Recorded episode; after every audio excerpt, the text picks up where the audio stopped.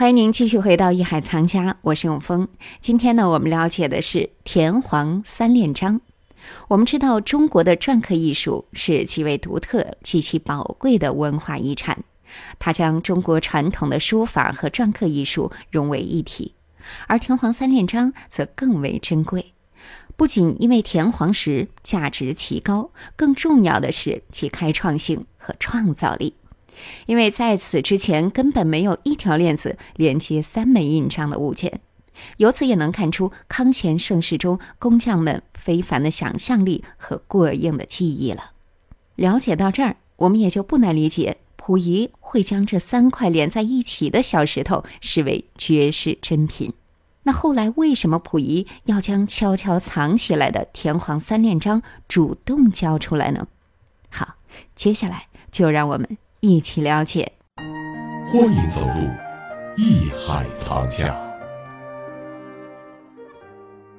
通过故事啊，咱们也就能知道为什么这个收藏、这个收藏张料、收藏这些文化所带给咱们的一些东西。每个收藏都不是单纯的收藏。当然了，咱们说讲文物、矿产都是不可再生的，嗯，越来越少的。嗯嗯嗯。每个艺术家，我自己我在刻东西。我都不可能刻的第二个东西跟它完全一样。对，嗯，而且这个难度非常大啊。对呀，就跟我们去市场上，无论是什么东西啊，什么那个蜜蜡呀，什么什么黄花梨呀，什么紫檀呀，什么这些手把件儿，乱七八糟的，你一看那市场上啊，哪家都有一大批啊，对啊，都有一大堆，嗯，甭管它是不是天然的手工的，都是塑料的。就是好多都是不会不会都是树脂，哎，都是化学成分加工的，对，所以这个东西就不值钱。你看哪个摊上都有一堆，那就别买，千万别买。对对对，这个咱就说点真事儿。溥仪他为什么要带走这个章呢？刚才咱们也讲过了，上一期讲过。嗯，它的内容本身材质好，嗯，但是皇帝有很多宝石，他没带走；皇帝有很多金银珠宝，他没带走，嗯，他却把这三连章带走了。他他是带到哪儿去？带东北还是带哪儿？他就是随身携带哈。随身携带，第一小方便，第二，作为皇权，咱们当然以以后可能还会讲到二十五宝，那是所谓叫官方的这个就官印嘛。皇帝作为政权来讲，他发布一些诏文啊，他的旨意，嗯，盖的大玉玺，这个玉玺本身又大，嗯，也没法戴，嗯。关键是什么？他在内心他已经退位了，嗯，已经不是皇帝了，嗯。到后来变成战犯，到后来变成平民，到后来新中国又给了他的一定的社会的地位。嗯，那毕竟他是代表一段历史。从他自己本人来讲，他还肯定是坚守着那种皇权至上、所谓天下子民的思想。嗯，这个时候怎么办？这个三方印章啊，就是三连章啊，上一期已经讲过它的内容了。维经唯一，乾隆、陈汉，还有他的这个乐天。乾隆自己有一千多方闲章。嗯什么叫闲章啊？这点我也说一下，闲雅之趣，嗯，就是没事儿，呃，在某个位置，我的一种自勉的话，嗯，一种喜欢的话，一个什么图案不打紧的地方，我盖上它。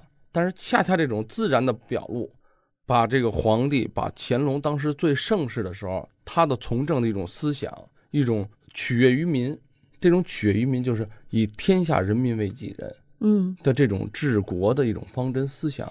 它恰恰的放在这个印章中了，是它蕴含的思想，恰恰是一个治国为君的一个理念。嗯，所以溥仪在最后始终不舍得把这个具有这个皇家意愿、皇家意愿意图的这么一个印章，嗯，给他流失。这带有皇家的霸气，是吧？对，只要拥有这个田皇，皇家的思想，嗯，表示至少他在骨子里还是希望自己保留着这种。皇权至上的一种从政啊，谋生的那么一个想法，所以他有这种深深的这种咱们说封建的这种骨子，嗯，对吧？实际现在来说，这是这个全中国是属于人民的，嗯，但是他一直在想是属于我自己的，啊，对，他也还得随身携带，嗯，他带着这个东西呢，又小嘛方便，几经周折，当过战犯，然后去过苏联，然后又被俘虏过，然后自己后来又去新中国。始终没有把这个三连章抛弃，只有他内心有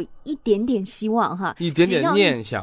啊，他已经可能知道这个是个梦，嗯，但是他希望他有一个让他回忆、让他追思以前他自己曾经这个大清王朝啊，嗯，整个封建社会的那种皇权的东西，在他身边还有这么一点念想。但是他最后还是在一九五零年的时候把它交还给了国家。呃，他捐出来了。嗯为什么？这也是因为经过这个岁月的洗礼，嗯他自己的思想发生了变化，而且当时特殊的时期，什么抗美援朝，嗯中国那时候刚建国，就要跟美国去打仗，在对待外国的这个状态下，中国人都是同心协力的。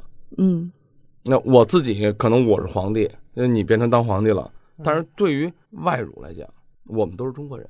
嗯，当时曾经那个有一些实业家、企业家，最后合着花钱香玉哈，捐了一架飞机。嗯哎，他这个时候呢，他受到了这种感受。普通的百姓以前是他的臣民啊，可以把自己的倾其所有来去为捐飞机，嗯为什么？抵抗外来的侵略。他说我要做贡献，可是他能拿什么做贡献呢？他所有的最宝贵的东西三连章，嗯我捐出来，所以咱们新政府接受了这个三连章，然后最后又让他回到了故宫，嗯回到了他曾经待过的地方，嗯来了解这段历史。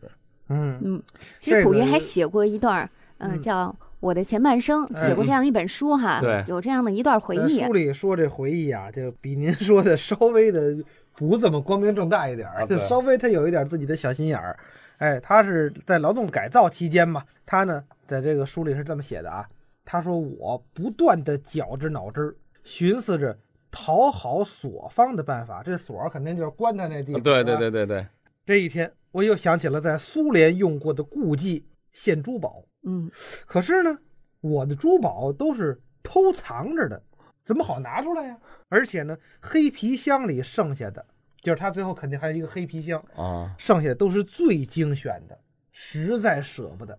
可如果只是拿一部分呢，在这铁笼子里，这就说他这个被关押这种地方哈，嗯，也没有办法背着人去挑选。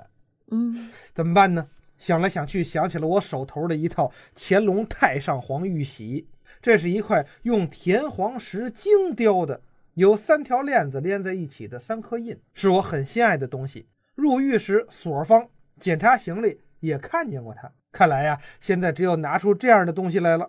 随后呢，溥仪啊还专门写了报告，提出献宝。这报告是这么写的：说所长先生，我请求所长转代成我们人民政府。我希望将我家存的宝贵的古物田黄石精致雕刻的图章三件连锁结成一个，和另一件田黄石图章献给祖国做博物馆的陈列品，供各界人民观览。如蒙政府采纳，我非常觉得光荣和感谢。田黄石这印章呢，就是在这种情况下捐出来的，就是他嗯自个儿还是觉着我，我是不是能够贿赂一下我们这个所方，能让我活得稍微好一点。呃实际就是政府可能。